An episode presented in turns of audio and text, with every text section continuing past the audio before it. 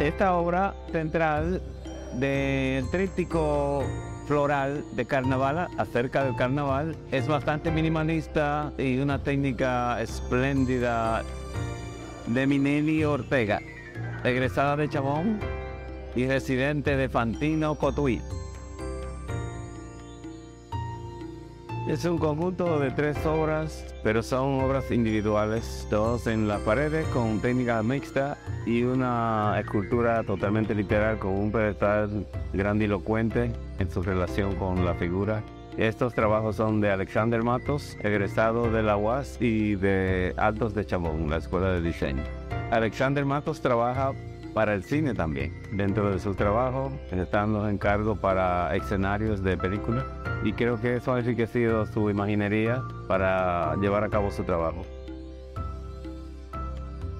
Estoy frente a las obras de José Miguel Heredia, egresado de la Escuela de Plástica de la Universidad Autónoma de Santo Domingo, quien es también mecánico, lo cual lo hace muy particular como participante y es quizá uno de los más asiduos participantes. Sus obras son muy interesantes porque bailan entre lo abstracto y lo figurativo, completamente abstracto y la figuración podemos alcanzarla aquí. Estoy frente a las obras de José Miguel Heredia, egresado de la Escuela de Plástica de la Universidad Autónoma de Santo Domingo, quien es también mecánico, lo cual lo hace muy particular como participante y es quizá uno de los más asiduos participantes. Sus obras son muy interesantes porque bailan entre lo abstracto y lo figurativo, completamente abstracto y la figuración podemos alcanzarla aquí. Este par de obras, el cual nos llama la atención porque son supuestos robo a la gallina y podemos tener lecturas bastante golpeantes en cuanto a que sean lo que dice ser. Y su oscuridad nos lleva más hondo a donde la lectura nos transporta, que es acerca de nuestra historia misma de independencia. Estas obras son de Ruaidi Lomber, egresado de Altos de Chabón y profesional de la conservación y restauración de obras de arte. Son dos obras únicas en esta exposición por su técnica y sus características como hemos expresado antes los detallitos de esa, la relación que hay de una y otra, pero los detalles que hay, porque esto es, del carnaval de Santiago aparentemente, y lo podemos ver por esta, por esta parte del traje, y el tipo de cuerno también. Eso obviamente es Santiago. Este es un poco más abierto porque la careta no es de ninguna particularizada tendencia del carnaval de ninguna provincia. Paradójicamente, estas fotografías son de un extranjero, prestado por el que hizo este trabajo, que es un cirujano plástico que siendo cirujano plástico y profesor de la Escuela de Medicina de la Universidad Autónoma, fue mi estudiante en dos materias en la Escuela de Plástica de la Facultad de Artes de la Universidad Autónoma, porque esas son obras de su colección su nombre es eh, Rubén, no la manche, Carrasco. Es un cirujano plástico de, mucho, mucho peso. Estos son los trabajos de Juan Gutiérrez, otro egresado de Altos de Chabón, y es uno de los participantes también más activos, junto con Juan y su hermano Joan Vidal, participan como grupo representativo de Santiago. Estas obras de Juan Gutiérrez cada año son más experimentales cada vez. Tienen una especie de tratamiento como si fuera lámina de oro y lámina de plata, pero parece que le está usando un material diferente a eso, sobre lo cual aplica un tipo de dibujo o pincel y nos da la sensación de una ambigüedad por la transparencia de los usos de materiales sobre ese material destellante, dorado y plateado. Estas dos obras son de Ónice Mejía, otra egresada de Chabón, maravillosa artista, multidisciplinaria, podríamos decir. Ella trabaja pintura sobre tela y papel, pero también llega a hacer estas piezas tridimensionales con papel maché y otros tipos de materiales. Estas dos piezas, una especie de vejiga que ella le pone un título con el nombre tradicional de su provincia y esto que es como una lluvia y ella lo titula La lluvia no para mi carnaval. Onice Mejía de la Romana. Y aquí tenemos a América Olivo. Ellos son una dupla de la Romana. América Olivo se graduó en el mismo grupo que ella que es Onice Mejía. Ella vive en Casa de Campo y Onice Mejía en La Romana. Las dos son egresadas de Alto de Chabón, la Escuela de Diseño de Promoción del año 1996. Aquí tenemos un trabajo muy importante en la exposición porque es la primera vez que Víctor Vidal, que es el diseñador del cartel y de la imagen de promoción de la actividad Repleto Expo Carnaval. Y este trabajo es muy contemporáneo, para decirlo, en la ubicación de la época y la locura de novedosas cosas. Es la primera vez que le pone, él es diseñador gráfico y decidió hacer estas piezas que son hechas en acrílico. Son de una imaginería increíble y muy fluido en el sentido de cómo lo creo y muy versátiles en la manera en que podemos leerla. Es como tanto el carnaval a nuestra historia de los taínos. Ah, Acá tenemos unas piezas muy experimentales. Son piezas maravillosas del arquitecto Toño Ayas Peláez, de la última camada de participantes que son mis amigos cercanos y que estas las llamamos experimentales porque la imprimimos en una cerámica. Junto con ser arquitecto, Toño es un fotógrafo antropológico y etnológico. Y tenemos otras piezas que son hechas en cerámica, que son las de Maribel Contreras, que es comunicadora social, pero graduada de maestría en artes visuales en la Universidad Autónoma, igual que Víctor Vidal, y que también usamos la técnica impresión sobre cerámica. Son tres piezas, de las cuales una imagen se repite con una relación diferente entre las imágenes que hacen el conjunto.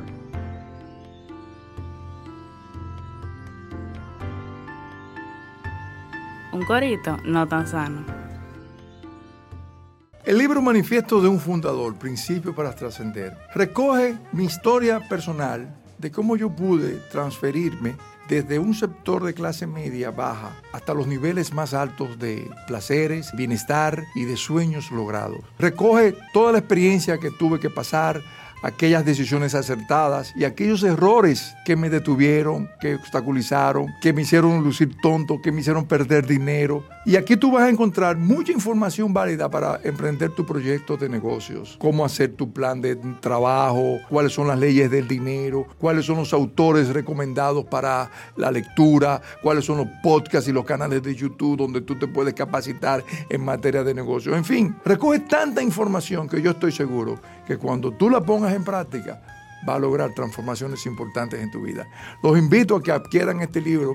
En Amazon lo pueden encontrar en formato Kindle y en formato eh, físico, también en Kierox y próximamente en Librería Cuesta. Gracias.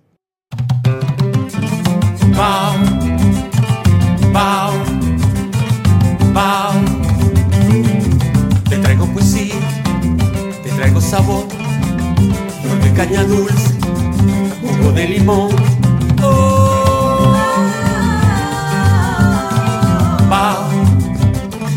Bao, bao, bao. Bao Radio.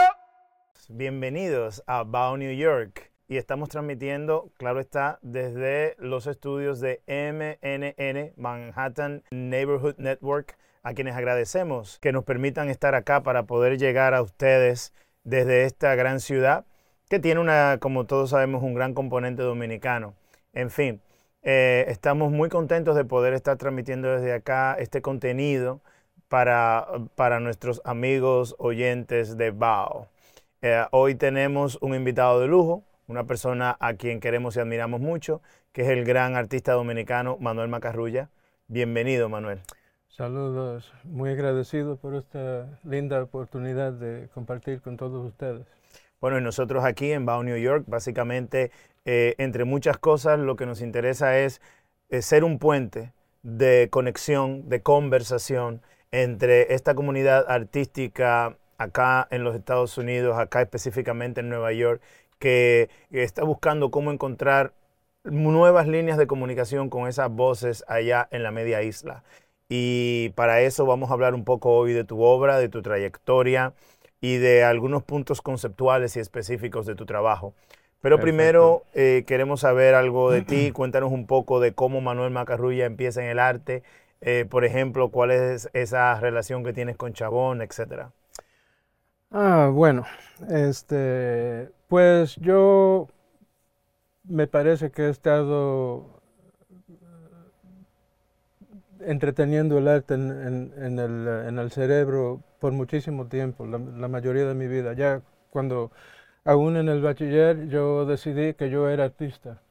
Eh, y, y desde ahí no, no, no he desviado. Eh, sigo adelante. Hoy en día, después de, los, de todos los años de eh, exponer por muchos sitios, de, de hacer muchos trabajos distintos, de comenzar una familia, todavía sigo con el arte.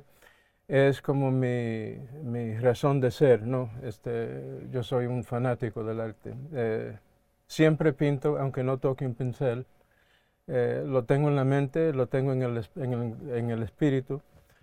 Eh, mirando a cualquier calle o a cualquier persona, yo me fijo de la luz, del, de- del paisaje, de lo que sea, siempre, siempre lo tengo así como un, un- estoy tramando siempre como una, alguna pieza, alguna composición, alguna, algún drama o algo visual. Así que eh, eso misteriosamente para mí es lo que yo he sido siempre, Un artista. un artista. No, y las personas que estén interesadas después de esta conversación, me imagino que habrán más eh, sobre tu obra. Eh, hay una, eh, tu página, tu página web, digamos, Sí. en la red, tiene una información muy detallada, es una página muy actualizada también. Bien. revisando esa página, uno se da cuenta de los distintos temas que abordan tu obra, tu obra pictórica.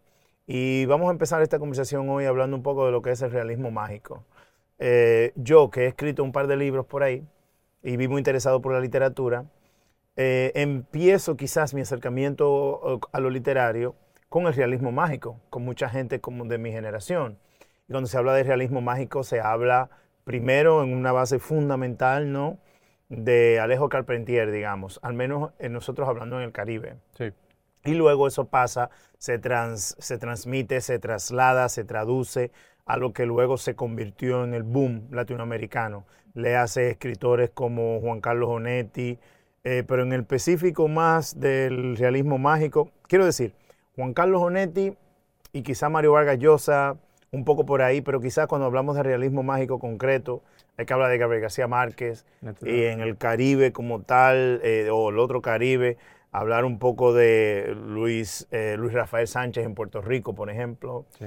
Eh, y básicamente el realismo mágico es una lectura de la realidad, eh, que en el Caribe, por cosas que supuestamente son cotidianas, pueden parecer mágicas en un momento. Eh, tú, en la pintura, ¿cómo podemos nosotros traducir eso, eso, eso, que manejamos también liter- literariamente? ¿Cómo puede traducirse, cómo lo traduces tú en la, en la pintura? Eh, ¿Cuáles son esas influencias tuyas que te, que te llevan a decir que lo que tú haces en ciertos aspectos de tu obra pictórica es realismo mágico?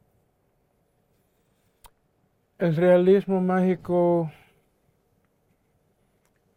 es una cosa muy sorprendente, muy espantosa a veces. eh, Este, uno se fija a veces en una realidad muy cotidiana, muy, muy corriente, y cuando viene a ver le está saliendo algo tan raro como un sueño, una cosa que no tenga sentido, parece no tener sentido, quizás sea alguna forma metafórica de, de la realidad que, que sobresalte a la realidad, que, que- que se convierte en algo, bueno, muy metafórico, qué sé yo, que no sea literal de, de la realidad, sino Exacto. Ajá. Y que eh, eh, un par de las últimas obras han sido así, yo les digo, sueños pintados. En un sueño, eh, fulano de tal puede tener la cara de otro. Exacto. En un sueño, fulano de tal puede hacer algo superhumano que un ser humano no puede hacer, volar o qué sé yo, viajar a otro planeta o lo que sea. Eh, este, tuve un sueño raro el otro día, hombre, que me salieron unos, eh, este, unas personas, no sé si eran de, de otro planeta o algo, que, que- qué sé yo, bueno, un disparate, pero, pero que al fin y al cabo, eh, ese, ese sueñito me pareció tan real que me gustaría hasta pintarlo. ¿Y vienen, vienen esos sueños en colores así? ¿Los colores también te llegan ahí? No sé precisamente si vienen en colores, lo que, lo que sé es que parecen reales y sé que, sin pensarlo, digo que deben ser tan reales que sí, deben tener todos los colores, pero no lo pensé. Pero lo que digo es que, lo que, digo es que tú sabes, este, Y, y bueno, porque ¿qué quiere uno de un cuadro? Uno quiere una experiencia que uno sienta, que uno siente en el alma. Sea una cosa cotidiana como, como si fuera un bodegón, algo bien lindo ahí puesto en la mesa, que te dé placer ve- ver los colores y la naturaleza de las frutas y todo eso. O que sea también que te entretenga si tiene otras ideas, eh, algo más allá de algo así de sencillo, este, que te entretenga, te lleve más allá, te,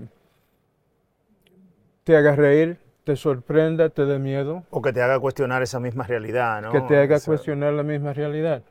ok. Sí, yo, un momento que me interesó mucho en uno de los cuadros recientes fue cuando se me ocurrió, este, yo tenía un lienzo no estirado, puesto con hojuelos a, la- a todo alrededor. El del centro de, de la parte inferior había, había, había un hojuelo que lo convertí en la boca de una botella virada sobre una superficie. Y, y de ahí mismo le, le salía una culebrita. Y, la- y la pinté ilusionísticamente Sí. para que se viera como una culebra saliendo de la botella. ¿Pero qué es? Es una botella, porque ahí estaba la botella pintada ilu- con, con la ilusión, Exacto. clarita. Pero, pero, usaste, pero ¿qué es? usaste Pero del parte- hojuelo. Ajá, del Así hojuelo. que, ¿es el hojuelo de- del lienzo o es la botella en, en la, en la ilusión? ¿no? Entonces, eso me interesa mucho. Eso es un momento sencillo, pero que, que me pareció un este, experimento efectivo, ¿no? Yo creo y pienso también que la misma obra va pidiendo las cosas y va proponiéndole a un artista, ¿no? Eso mismo. La obra te dice qué quiere, qué quiere que tú hagas, qué debes hacer. Eh, eh, es, eh, eh, eso hay veces que es difícil comprenderlo, pero eh, es así. Yo creo uno ya cuando, cuando se está cuando está muy entremezclado con la obra, con el proceso de pintura, ya eh, es así. La obra está muy dentro de ti, todo ese pensamiento, todo ese proceso mental, inspirativo. eh, eh, tú sabes. Voy a eh, cogerte ahí, que hablas de inspiración, ¿no? Sí, sí, sí. Porque muchas veces el, el artista, o entre artistas uno habla de que estoy bloqueado. Eh, famosamente, entre los escritores hablamos de la famosa página en blanco de Writer's Block, ¿no? Y todo eso. Pero hay algo muy interesante en eso que tú dices, de que la obra te va diciendo y te va pidiendo, porque ya tú estás viviendo en ese momento. Alguien me preguntaba, o ah, tenía una conversación, creo que antes de ayer, con alguien que me decía, mira, en este programa no tenemos muchos estudiantes por esto y por esto.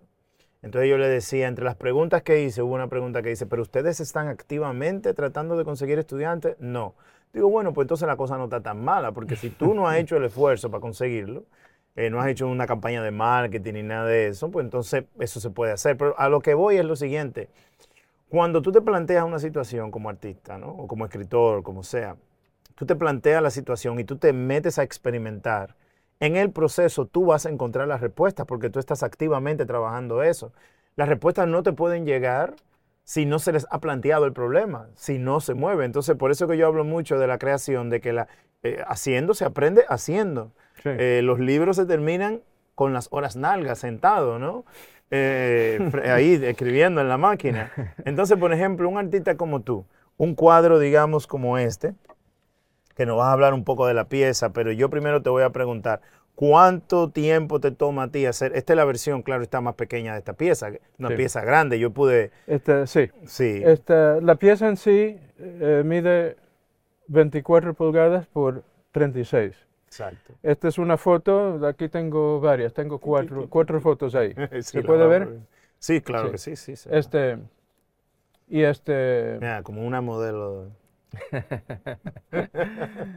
este, sí, mira, sucede una cosa, yo me atrevo a decir que hoy en día, mientras más avanzo de edad, este, yo, yo sufro mucho menos de bloques, no, no, no quedo tan bloqueado, eh, porque estoy apoyándome más de la experiencia que he tenido de, por mucho tiempo y, y este, y aunque parece una- un propósito paradójico, este, yo me valgo mucho de vaciar la mente. Yo no quiero pensar. Hoy en día no quiero pensar. Eso eh, en tiempo atrás me parecía una estupidez. Pero uno sale ganando, yo creo. Porque tú te lanzas a la obra, tienes un pensamiento como muy vago de que aquí pueden haber ciertas formas, una figura, allí, qué sé yo, pero tú no lo has pensado todo, eso, eso no está muy, muy desarrollado en la mente. Eso, tú te lanzas, te lanzas, te lanzas. Después, si tú confías en tu, propio, en tu propia inspiración, eh, eh, no solo existe la inspiración, sino el, el sudor, de, sudor de la frente. Que te encuentra Que te encue- pero la la- inspiración. la- hay un- como un- Sí. una combinación. sí, Eh, Fito Páez decía mucho eso, la inspiración que te encuentre trabajando. ¿no? eso, eso Sí. mismo. Sí, eh, Una obra así, te, ¿qué tiempo te toma? Le toma un pintor. Una obra de, ese- de esa magnitud, de ese tamaño, con ese nivel de detalle, digamos. esta pieza me debe haber tomado como un mes. eh, un mes. Trabajando eh, casi todos los días. Pero yo estoy, hoy en día, las más recientes, por ejemplo, Como esta. pa- pasa, la, pasa la última. Esta es la más reciente, ¿no? Eh, esa es la, la penúltima. La última es esta. Exacto. sí. Yo a propósito estoy tratando de simplificar. Yo quiero simplificar. Quiero presentarte ahí, mostrarte los trajes de carnaval con sus detalles, con sus campanitas y todas, todas su- todos los féferes que ellos le, le ponen en los trajes. Pero el fondo está más eh, sencillo.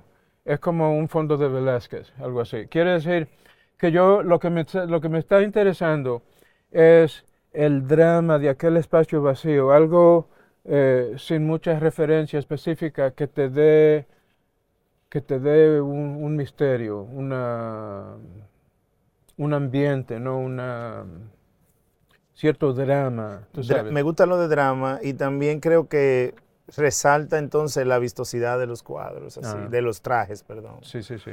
Eh, sí. Vamos a hablar de carnaval en un momento, vamos Sí. a llegar ahí, muy bueno. Eh, fuera de cámara estábamos hablando de un poco del trabajo de las máscaras Sí. y hablamos también de un trabajo que yo tengo. Yo tengo un ensayo, te contaba, que se llama Macho Mask, Mm, que es sobre la masculinidad en textos de Junot Díaz. Y, en ese, y, y ese ensayo lo hice para poder eventualmente hacer un libro sobre eso, Macho Mask, Masculinity. Y básicamente, básicamente la premisa, la tesis de todo este proyecto, que quiero, uno hace los ensayos para poder expandir después, ¿no? Pero en ese ensayo básicamente lo que me propongo es hablar un poco de esa masculinidad tóxica dominicana y usar la máscara como el artefacto, el dispositivo que se utiliza para cubrir esa masculinidad tóxica.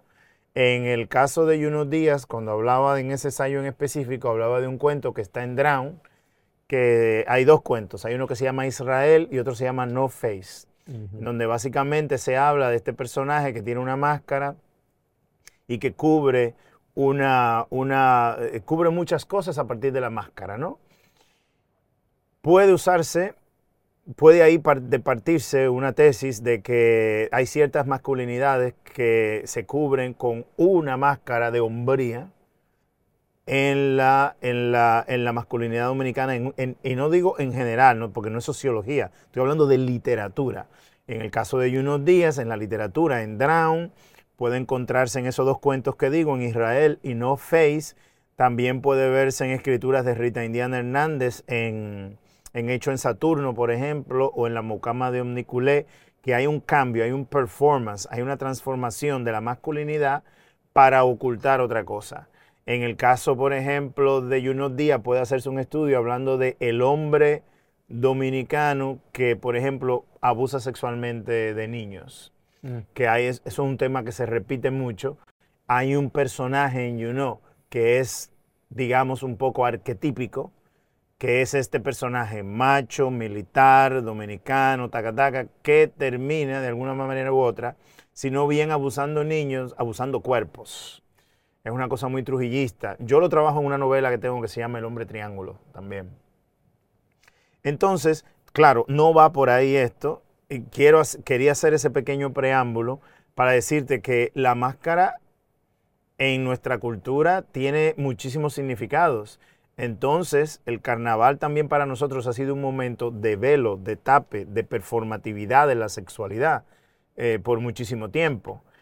Te preguntaba temprano si esas máscaras que tú construyes en específico tenían alguna relación con, un, con una comparsa en específico de allá y todo.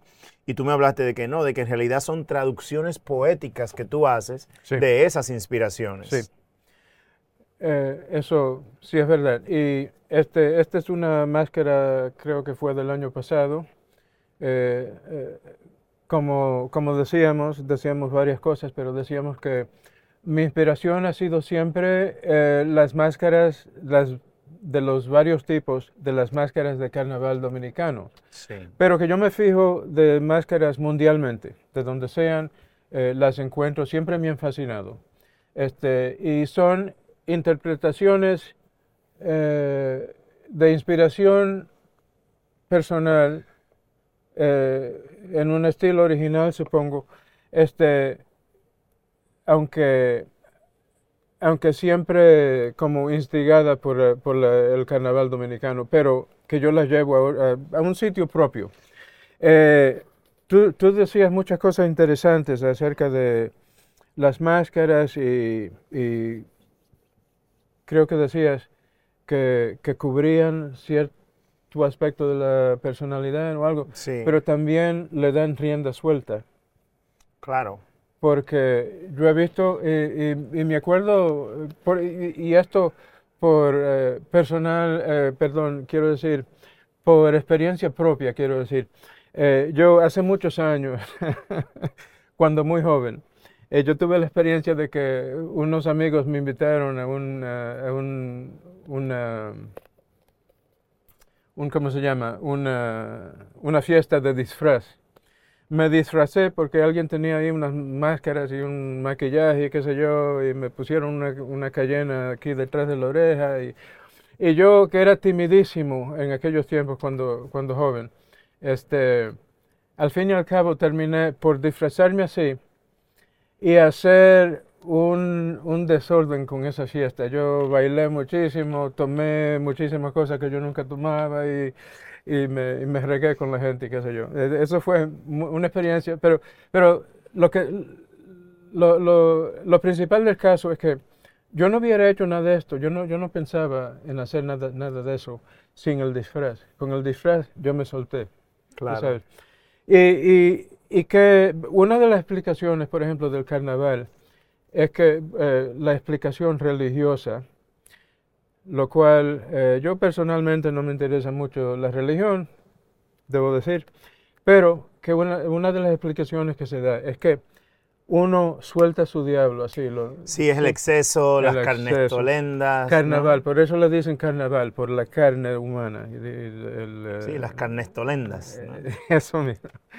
Y entonces, este, con todo eso, eso tiene que ver mucho, tiene que ver mucho con la personalidad de, de la persona, del hombre, de la mujer, este, los, lo- los placeres, este, y todo eso que, que trae consigo mucha fantasía, mucha, mucha inspiración, mucha, muchas, eh, muchas cosas, tú sabes, que vienen de más allá de, de los sueños, de los miedos. El, el miedo que le da una máscara, como cualquiera, a un niño, que, que le, le hace sentir como que bajo un espíritu malo, quizás, o algo. Sí. Tú sabes, todo eso tiene mucho impacto en el ser humano. Eh, lo conocemos todos por experiencia propia, su- supongo. Y entonces, tú sabes, eh, de ahí viene todo eso, y ese afán, y ese, que yo que no... eh, eh, basta con decir que yo no he visto nunca nada que me llame tanto la atención como una máscara de carnaval. es No. así, yo, yo me, me lleva más allá, me, me, me trans- Sí. me transporta a, a otro sitio. Y hay una inspiración así del trabajo, pero también me, imagino que hay una inspiración también en la manufactura de la obra de arte, porque tú haces estas máscaras imitando o quizás copiando también como, como se hacen las máscaras allá, ¿no? Con Sí. los materiales. Veo que por ahí atrás está lo de, lo de exacto, lo del um, el papel maché que se usa allá, ¿no? Eso Y todo sí, eso. sí. ¿Puedes hablar un poco del proceso artístico? Eh, son muchas capas para que se haga una pieza fuerte. Eh, se convierte casi como si fuera en madera, pero son capas y capas y capas de papel para que se haga muy fuerte Sí. y para que resista. Es para que si se, se tira del- de la tercera planta, tú sabes, caiga en la calle enterita. este, y así con forma- formas muy naturales, pero pintada. eh, Esta pesa un poco más. eh, sí, esta es muy, esta es muy sólida, sí, Sí. muy- sí, ahí le metí muchísimas Porque también son parte de tu, que lo que no se ha dicho es, o sea, sí, tú eres pintor, pero también esto es parte de una instalación, ¿no? Sí. Yo, porque a mí, yo, a mí me gustaría, cuando, cuando yo tenga las exposiciones que vienen en el futuro cercano, yo quisiera colgar máscaras al lado de los cuadros, tú sabes. Así para que, para que se vea que son más que pinturas. Digo, las pinturas en sí está bien, y yo las muestro por su cuenta, pero que es bueno hacer una instalación porque te lleva a otra dimensión de, tú sabes, una, una cosa tridimensional, Exacto. una cosa teatral, ¿no? Algo así. Entonces, este, aquí tengo, me vino esta idea últimamente. Ah, eh, perdón, antes de hablar de esto, yo Sí. iba a decir algo del proceso. Bueno, como dije, hay capas y capas. Esto, eh, as- eh, asegurándome siempre eh, capas y capas de papel, de cartón, hasta de, de yeso, de ese, ese- esa Sí. tela ligera que, que tiene eh, yeso, que se, se, se remoja y se coloca y toma la forma, así le da mucha, mucha fuerza a la, a la- a la pieza. Y, y entonces así, cuando ya esté llegando a cierto nivel de, de estructura, te- tú sabes, cierto, cierta integridad estructural, entonces ya yo sé que estoy listo para pintarlo. Aquí lo pinto con óleos o con acrílicas, con lo que sea. Y eh, en, en el caso de esta, le, le puse este, hojitas de, de oro, hojitas doradas. Muy bien. Sí, para darle así, para que hagan así ese lindo juego con, la, con el fuerte azul. Y este, ¿y qué más puedo decir? Eh, no sé qué más. Bueno, si estás sintonizándonos ahora, te quiero recordar que estás en Bao, New York. Nosotros somos una extensión de Bao Radio, un corito no tan sano. Como siempre, trayendo este tipo de contenido inspirador, eh, siempre artístico, social, comunitario.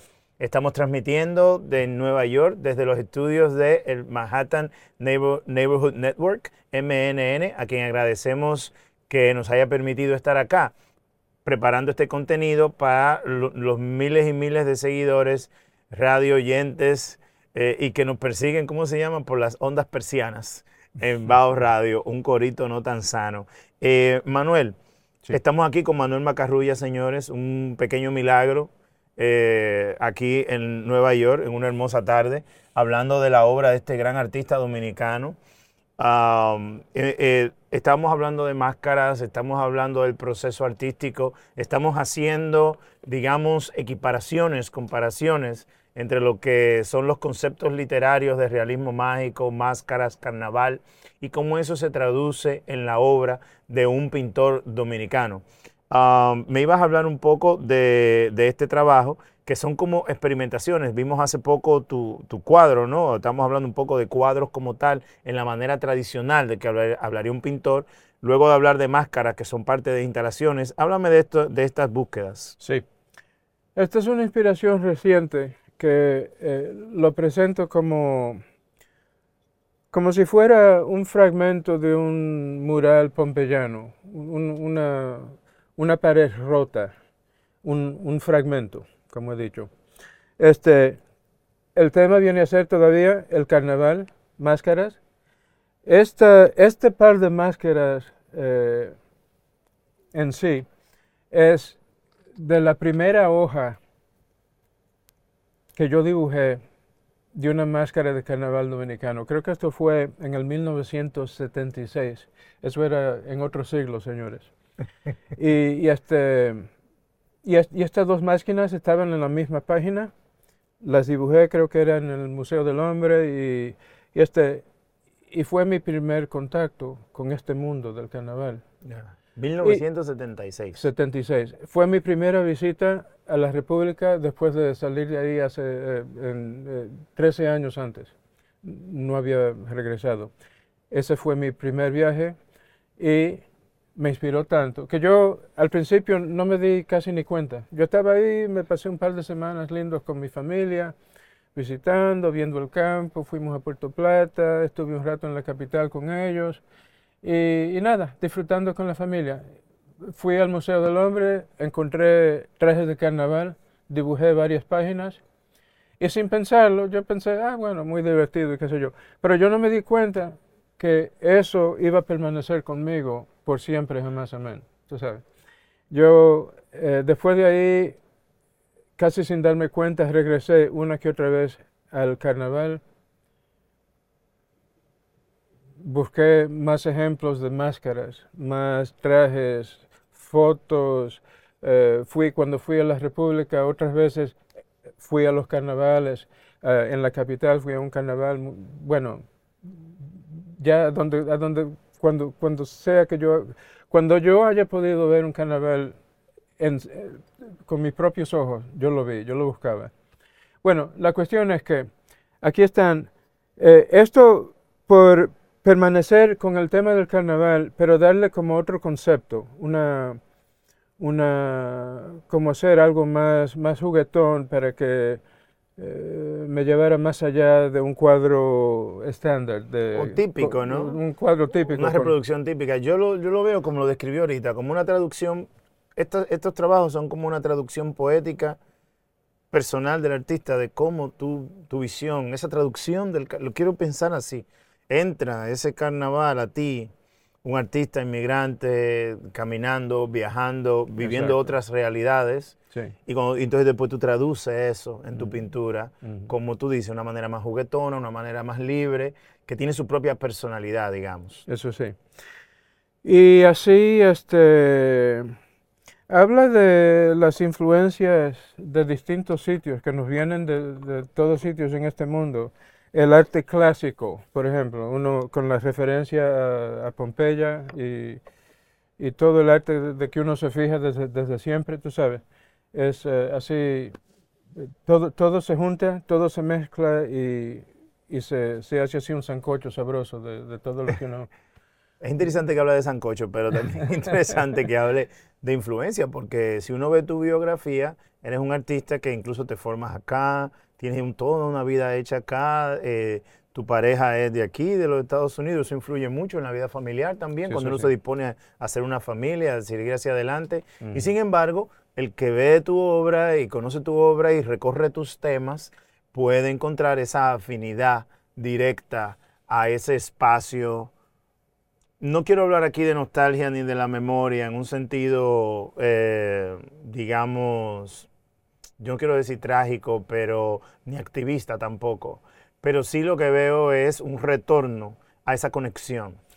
Yo, para mí eso es muy interesante porque este, yo pudiera muy bien hacer arte consensual. Yo he visto de todo, ¿no? Y me fijo de todo. Entonces, eh, pero, pero no, yo, yo necesito concretizar unas, unas imágenes que, que hablan de quién soy yo, de qué me interesa, de qué me inspira, hasta de dónde vengo. Pero no, no quiero por nada que sea cuestión de, de, este, de nostalgia ni nada de eso, no me interesa. No, es algo más práctico, Eh, yo lo veo así. Es una visión, es, sí, exacto, eso mismo es. Es una visión actual. ¿Qué drama puedo yo, tú sabes, transmitir del momento, en el momento? ¿Qué comunicamos ahora? Eso, aunque, aunque venga de donde venga y, aunque yo haya venido de donde, de donde sea, de, de que, tú sabes, eso es de ahora. La, obra en sí está enfrente de ti en el presente. El presente es lo único eh, real. Y, yo, y por eso es una cosa siempre actual. Eh, para mí es necesario que tenga identidad propia. ¿tú sabes? Este está en el Museo del Barrio, me dijiste. Sí, esa La es colección permanente del Museo del del Barrio. Museo del Barrio. ¿Puedes hablar un poco de la pieza, de esta pieza? Esta, sí. era, eso, aunque no lo parezca, era parte de un, una serie de pinturas que yo hice con referencia a la era de Trujillo. Crean que, aunque no, aunque no, no parezca evidente. Pero eh, en este caso, lo único que tiene de referencia es el obelisco en el medio de la pintura, que se ve ahí bastante pequeñito, no sé si se distingue bien en la, en la foto. Este, pero ahí está en el medio. Eh, y lo único que eso tiene que ver con, con Trujillo es que él construyó esa pieza en el 37, la erigió para eh, conmemorarse a sí mismo, a, a- a haberle dado el nombre de Ciudad Trujillo a la ciudad de Santo Domingo y nada más. Y el, título formal de esa pieza es Tumul, ¿cómo es? Tumulto. Tumulto en la avenida Jorge Washington. Jorge Washington, por el nombre, viene a ser otra referencia a- al poder norteamericano. Y nada más. Eh, eso, en, en una forma bastante indirecta, se refiere al poder del hemisferio, ¿no? Y al poder de Trujillo y al apoyo que recibió de cierto gobierno norteamericano.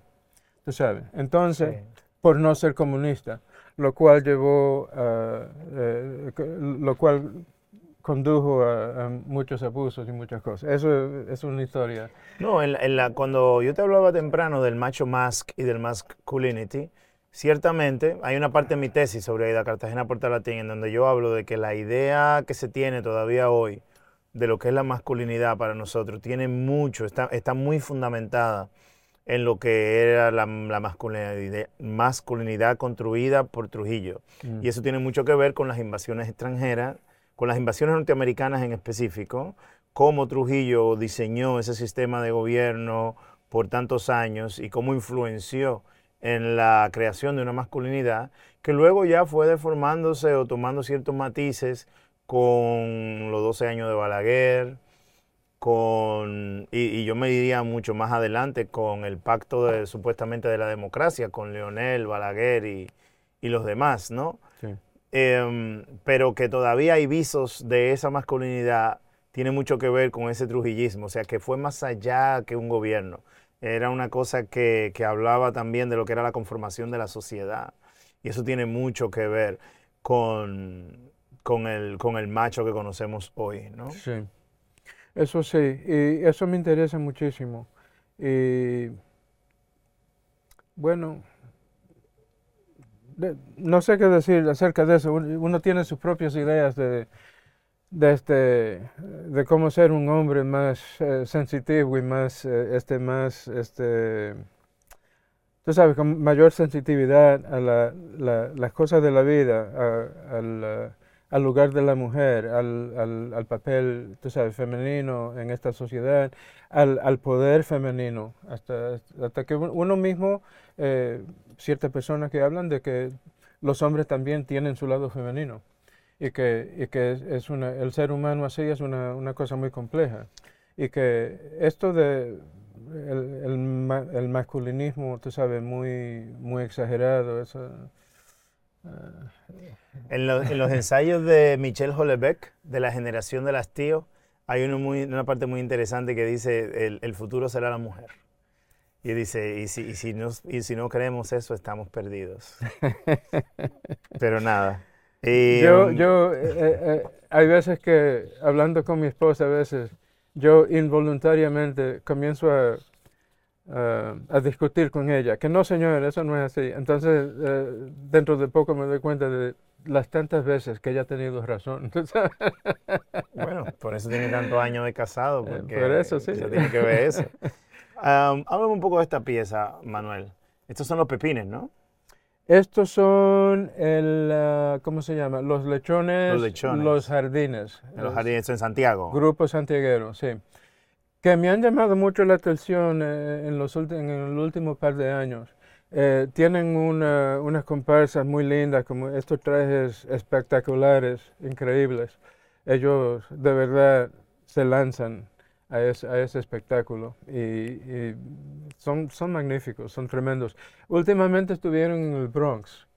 Sí, es Y, verdad. y yo, eh, yo am, eso también me hizo pensar, eh, Rubén y yo hablamos de esto eh, últimamente, que eh, eh, yo tengo planes, él, él hasta me lo sugirió, pero ya yo, ya yo hasta había llegado a pensar en esta misma cosa, que ese, ese carnaval de Santiago se podría traer visualmente en las obras aquí, a Washington Heights. Bien. Porque ya como, como he dicho también estuvieron en el Bronx últimamente. Y eso se ve por donde quiera. Yo he visto aquí mismo en Washington Heights, yo, yo he visto muchas fotos y muchos eh, trajes de carnaval y cosas. Es que el carnaval allá, aparte de ser esa expresión que todos sabemos, o los carnavales, porque en la República Dominicana hay, hay ya establecido varios carnavales muy importantes. Sí, sí, sí. Yo cuando empecé a colaborar con el Ministerio de Cultura, una de las primeras cosas que hice fue trabajar en lo que era el carnaval, el desfile de carnaval que hacen en Santo Domingo,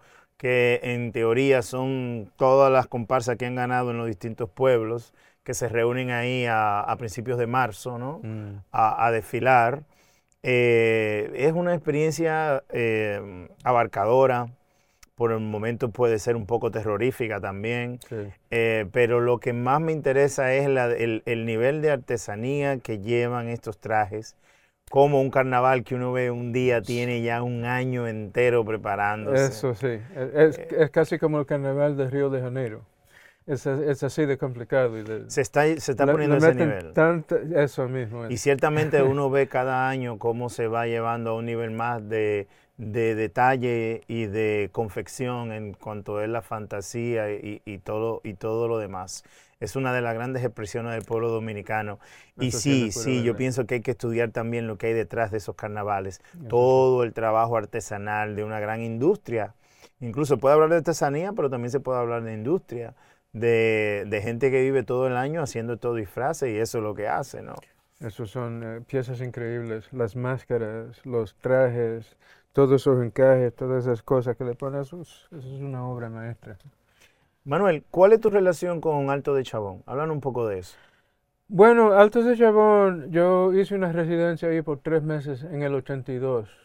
Según recuerdo, fue el primer año. Yo estuve ahí, fue el mismo año que en que cantó Frank Sinatra y Carlos Santana, tocó, tocó en esa misma presentación en el anfiteatro.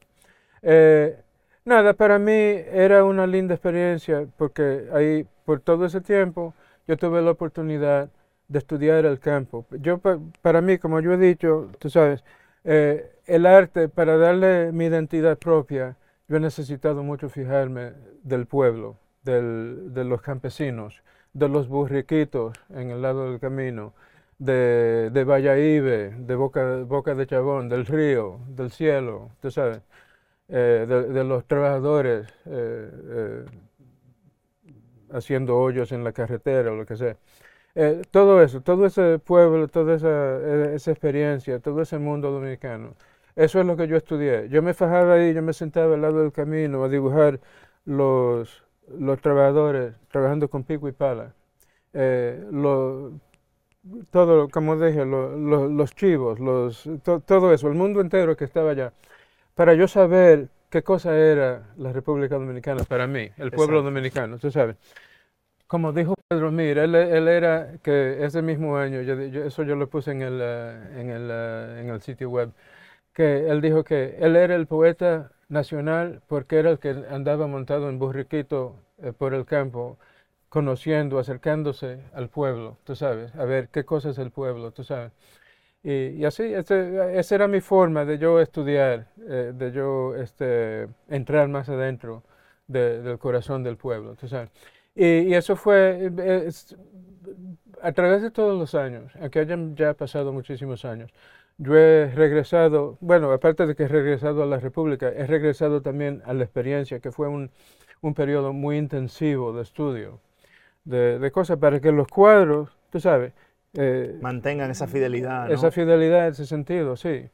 porque eh, para mí es, eh, ese es lo esencial. De, Me pasó igual. Yo estaba tratando, tengo un tiempo tratando de terminar una novela y eh, muy poca gente sabe. A veces me dicen como, pero que tú cogiste ese trabajo en Santo Domingo de ase- asesor del Ministerio de Cultura y tal y tal y tal. Y yo dentro de mí decía, entre las muchas razones que lo hice, era esa razón de poder estar más cerca de la isla, de poder volver. Porque antes del COVID hubo, hubo un hiato para mí, luego con el COVID, tú sabes, entonces volver a la isla para terminar ese último capítulo de esa novela, o sea, en secreto, esas son las cosas que a veces hacen los artistas, en secreto, ¿no? sí. La secreta vida de una obra de arte. Sí, señor. Y eso básicamente era eso para mí. Sí, yo pude haberlo escrito en Islandia, claro, pero era otra, eh, tenía otra fragancia. Escribí esa obra, esa, esa- ese último capítulo, frente al malecón, ¿no? Eso frente al mar, ¿no? Sí, comprender la textura de las cosas, ¿no? El sentido El de vida, lenguaje, el lenguaje, el sonido, El calor. la música de la lengua. Sí. de- sí, eso, Sí, que en mi, en, mi, en mi escritura hay mucho de eso. Sí, de- sí. Juego mucho eso con el lenguaje, con los tonos, eh, con los acentos. Eso me gusta mucho. Cierto. Ni siquiera, fíjate, con los cambios, con los giros del lenguaje, porque ahora se habla en español. O sea, siempre la calle cambia. Por eso uno traduce los, tra- los clásicos de vez en cuando. Porque el lenguaje, la calle cambia. Es una manera eh, eh, multimorfe, ¿no? Multiforme, digamos. Mm. Um, pero para mí no es tanto el vocablo o el léxico que cambie, sino la tonalidad. Y eso es algo que yo solamente, esa sonoridad, ese eco, yo lo encuentro ahí en esa voz del día a día del- de, de nuestro país, ¿no? Eh, y que puedo verlo claramente en tus colores, en tu obra, en tu búsqueda.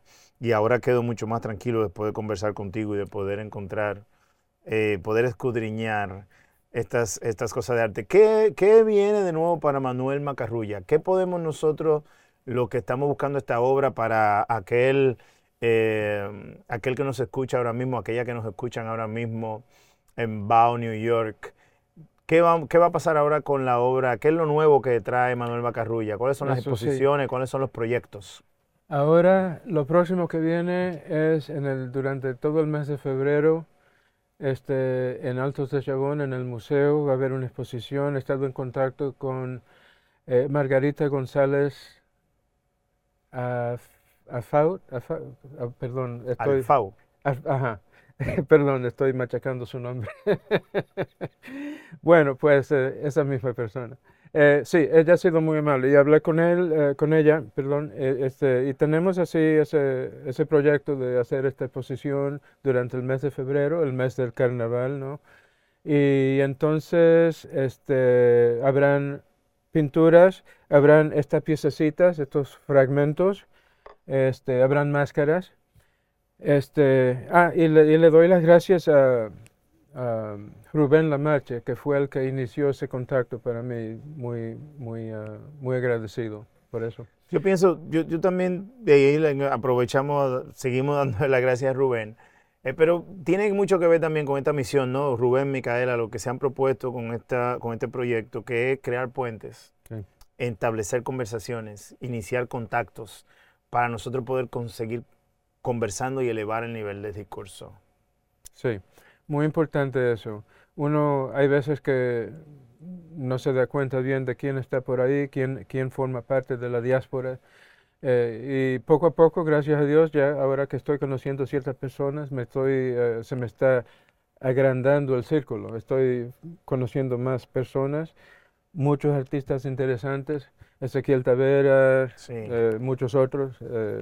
Eh, Ezequiel que estuvo recientemente por acá, Cherezade, sí. que hay cosas que queremos hacer con ella por ahí también. Eso sí. Exacto, y vas a conocer pintores, vas a conocer, pero también vas a conocer poetas, artistas. sí, sí. Estuvimos juntos los otros días, ¿no? Que salimos, que dimos una, una cuantas vueltas, fuimos a ver juntos esa gran obra de teatro, Quemando, que Ah. Quemando, estuvo, muy, muy interesante. eh, agradecemos ahí a... a- Insuperable, señores. Sí, todo, era- el, todo el mundo cuando puedan deben ver eso. deben ver Quemando. Quemando. Escrita por Carlos Castro, interpretada por Francis Cruz, Fausto Rojas y Cindy Galán. Eh, es un tremendo texto. Agradecemos mucho a Miguel Treyes en la TEA Theater que, que- hizo posible también que un grupo de teatro dominicano, que estos grandes expositores de, del arte escénico dominicano estuviesen por acá unos, unos cuantos fines de semana, ¿no? Presentando esa pieza. Es una obra que se mantiene constantemente presentándose en distintos sitios. Así que si tienen la oportunidad, como dice Manuel, de ver quemando por ahí, eh, se las recomiendo, altamente recomendada. Fenómeno, es la pura verdad. bueno, pues nosotros estamos llegando al, al, al final de esta, de esta gratísima conversación queremos, como siempre, recopilar, dime. Perdón. Y puedo decir también que vamos a exponer también en el... Sí, vamos, entonces, en, eh, eh, al mes después de la exposición de Altos de Chabón, que claro, estoy feliz de estar allá por haber hecho la residencia aquella en el 82, pero este, entonces tengo esa exposición y entonces eh, muchos de esos cuadros vienen para el eh, la dirección, la dirección de cultura dominicana en el exterior, claro eh, está. Eso sí, y entonces eh, y, ah, ah, ahí presentaré otros cuadros que tengo que no, que no van para Chabón, pero que no van para Chabón. Que son sobre el mismo tema. Me gusta el título que tú le pusiste, Resaca del Carnaval. Resaca del Carnaval. sí, porque básicamente vuelvo y reitero, es, iniciar conversaciones, iniciar diálogos, ser parte de ese network y hablando de network, tenemos que agradecer que estamos acá llegando a ustedes hoy con este contenido gracias al Manhattan Neighborhood Network, MNN, quien ha hecho esta, le ha abierto las puertas a BAO para que, a BAO Media Group, para que nosotros podamos hoy decir que tenemos BAO New York. Eh, te agradecemos bastante, eh, eh, Manuel, por estar acá con nosotros hoy. A todos También queremos agradecer a Freddy, que está aquí en los controles con nosotros, y a todo el equipo de Manhattan Neighborhood Network. También felicitaciones a Carla y a Francis por esa nueva adición de la familia, ¿no? sigue creciendo esta familia de artistas que a nosotros decimos diáspora, pero diáspora en exterior. Al final, señores, somos dominicanas y dominicanas, dominicanas y dominicanos creando y siendo globales, demostrando que uno de nuestros grandes atributos como artistas caribeños es también ser globales. Eso sí. Eh, nada, hasta la próxima oportunidad. Muchísimas gracias, de verdad, Manuel. Un placer, un honor. Y le mandamos ese saludo allá a todos los chicos y chicas de la República Dominicana. Gracias por estar conectados a Bao Radio. Y recuerda que Bao es un corito que es no tan sano. Cuídense mucho y hasta la próxima. Gracias. Bao, bao, bao. Te traigo poesía, te traigo sabor, de caña dulce, jugo de limón